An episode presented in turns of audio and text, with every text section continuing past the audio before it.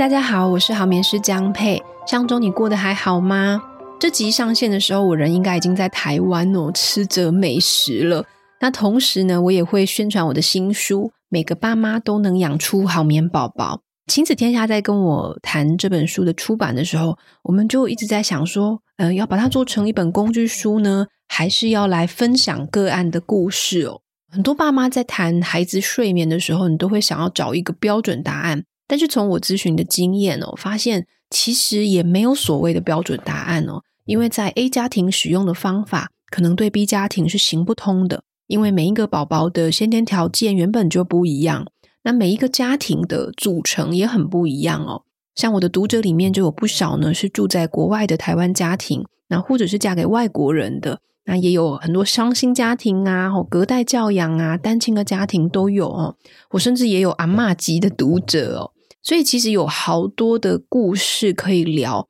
好多的心得可以来谈哦。我在这本书里面就主要是谈几个我印象比较深刻的一些个案。那有一些个案它比较类似的话，我就会把他们的故事融合在一起哦。那虽然我刚刚说每一个家庭它是独一无二的，但是呢，其实遇到的睡眠问题大概就是这些啦。然后可能夜醒、早醒、哄睡问题、小睡短哦，睡眠时数少哦，大概不脱这几个范围哦。所以其实你还是会在这些故事里面哦。看到我们自己所面对的一些困难点，那或者呢，你也可以在这些故事里面看到我针对每一个家庭所做的事情，然后找到适合改善自己孩子睡眠的方法哦。现在坊间的宝宝睡眠书哦，通常是欧美国家的作者写的。那我这本每个爸妈都能养出好眠宝宝的新书呢，它是专属于我们台湾孩子，或者应该说是华人圈孩子的宝宝睡眠书。那也是因为我其实在呃这几年教课还有咨询的过程当中哦，也发现其实我们的孩子跟国外的孩子，他面临到不一样的睡眠的挑战，所以我也会把这一块把它纳入到我的书里面来谈哦，很诚挚的邀请大家呢来购买哦，那我会把购买链接放在我们的简介栏位里面，那也想要邀请大家分享给周遭有需要的父母。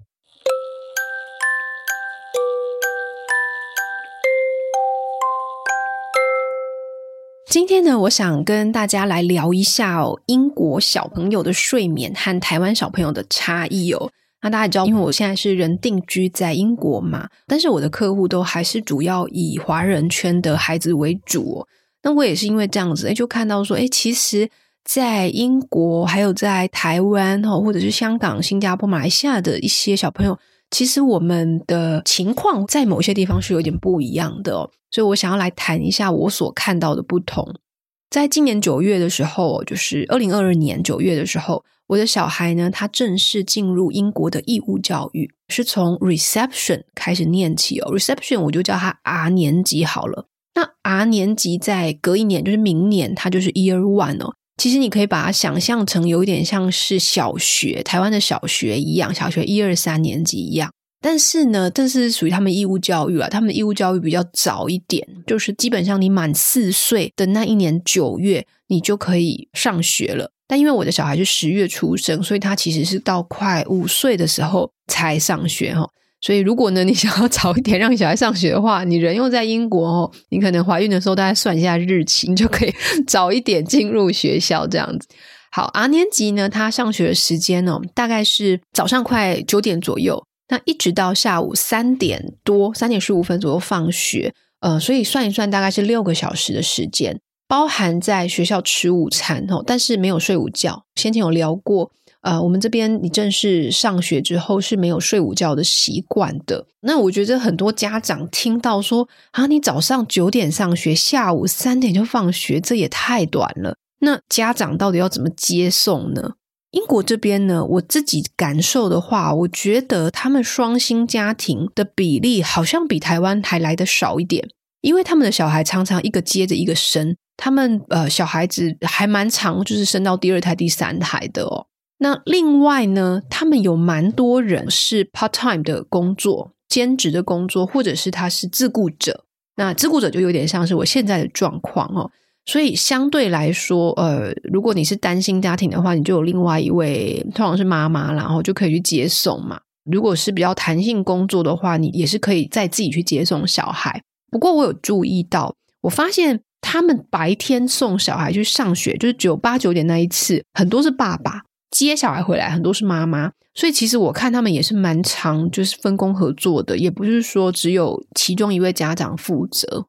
那如果去公司上班的话，因为呃，其实公司他们相对来讲，它有比较弹性的工时跟弹性的地点。所谓弹性，就是说你可以选择晚一点上班，晚一点下班哦，或者是你可以在家里上班哦。不过这种情况是因为在疫情的时候它比较普遍，但现在这边也开始会叫你慢慢的去公司上班，然后少了这些弹性了。那我也不知道之后会怎么样哈，因为像我先生也是类似的状况，他之前可以在家里上班，但现在就比较不行，就是还是得去公司。好，所以相对来说，我觉得整体来说，他们还是比较有这个弹性去接送小孩哦。那假如说，OK，爸爸妈妈，你真的没有办法去接送小孩的话，你也可以参与学校的，他们叫做 Breakfast Club，或者是 After School Club，就是早餐的时间，你就可以送他去。你可能可以七八点就送他去，然后呢，你晚一点去接他。那这个部分是额外在付钱哦，就是。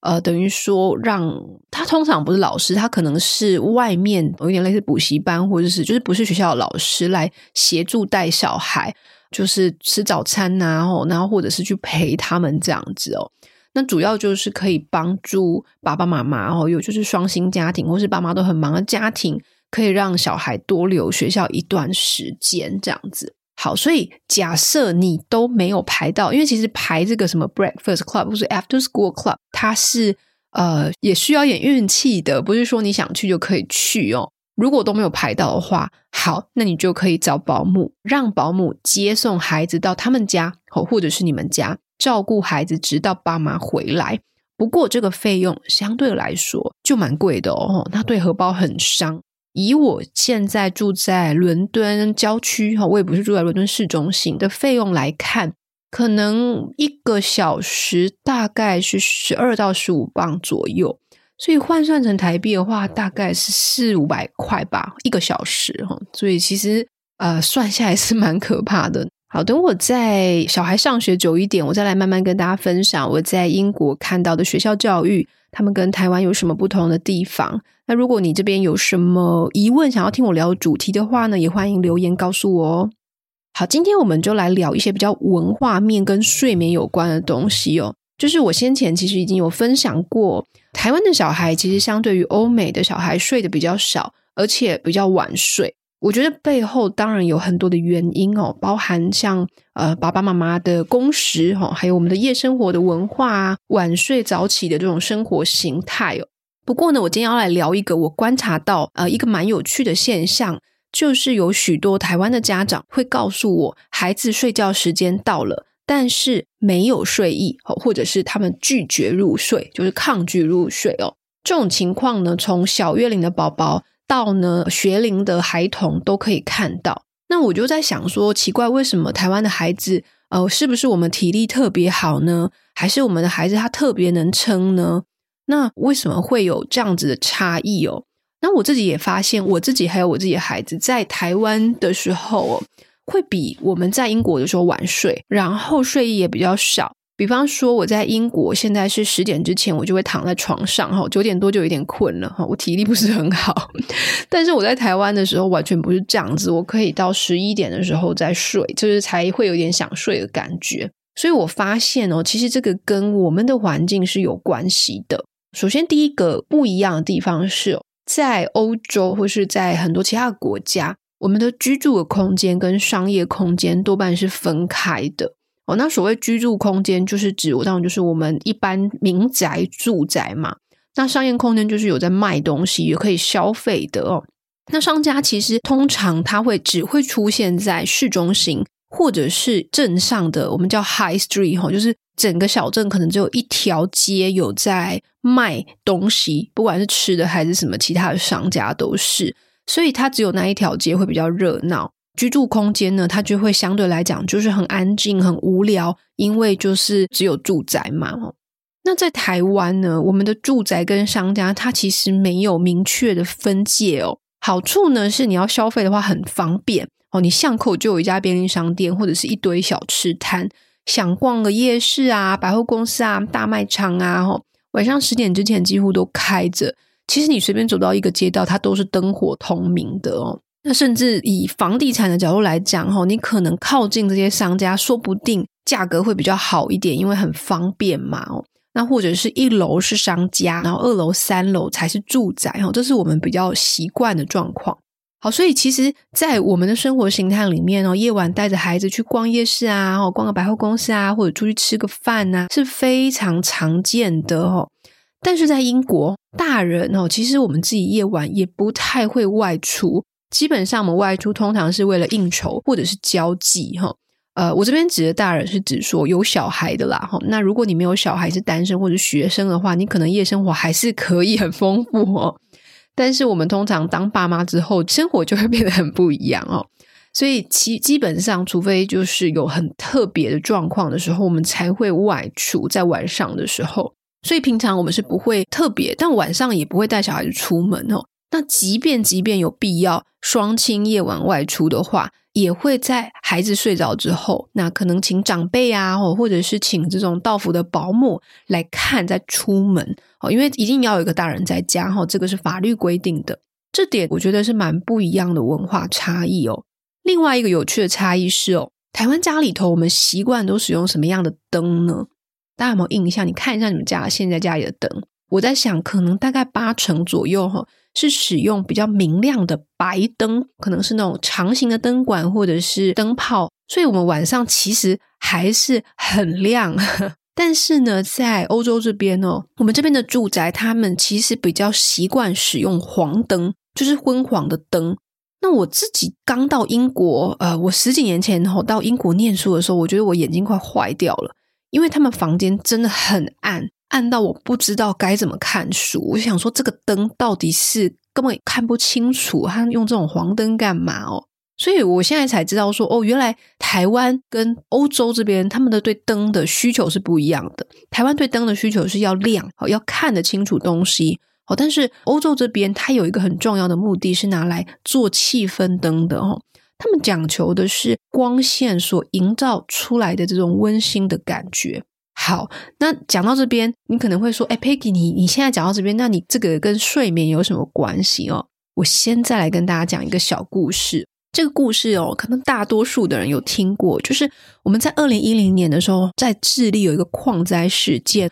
之后还有被呃 Amazon 啊，还有 Netflix 有翻拍哦，有三十三位矿工哦，他受困在地底下七十几天，但是呢，这些矿工们最后得救，而且全数的生还。打破了世界纪录。好，那这当这故事当中有一个小细节，就是这段期间呐，矿工们他们每天哦十二个小时用灯光照明来作为白天时间，然后其他时间呢则改用暗红色的灯泡来照明，来模拟夜晚的时间。这样做呢，是因为啊光线的刺激，它会大大的影响褪黑激素的分泌。所以光线进入视网膜之后呢，它会透过神经讯号传到脑中的视差上核，然后通知松果体来抑制睡眠荷尔蒙，哈，也就是我刚刚讲的褪黑激素，然后我们就会慢慢清醒了。哦，不过我讲到这边，你可能有点 想睡了，哈。好，但我要讲的是，一般来说，我们人的褪黑激素它会在夜晚的时候启动，然后在半夜来到高峰。褪黑激素的分泌呢，跟我们的生理时钟非常有关系。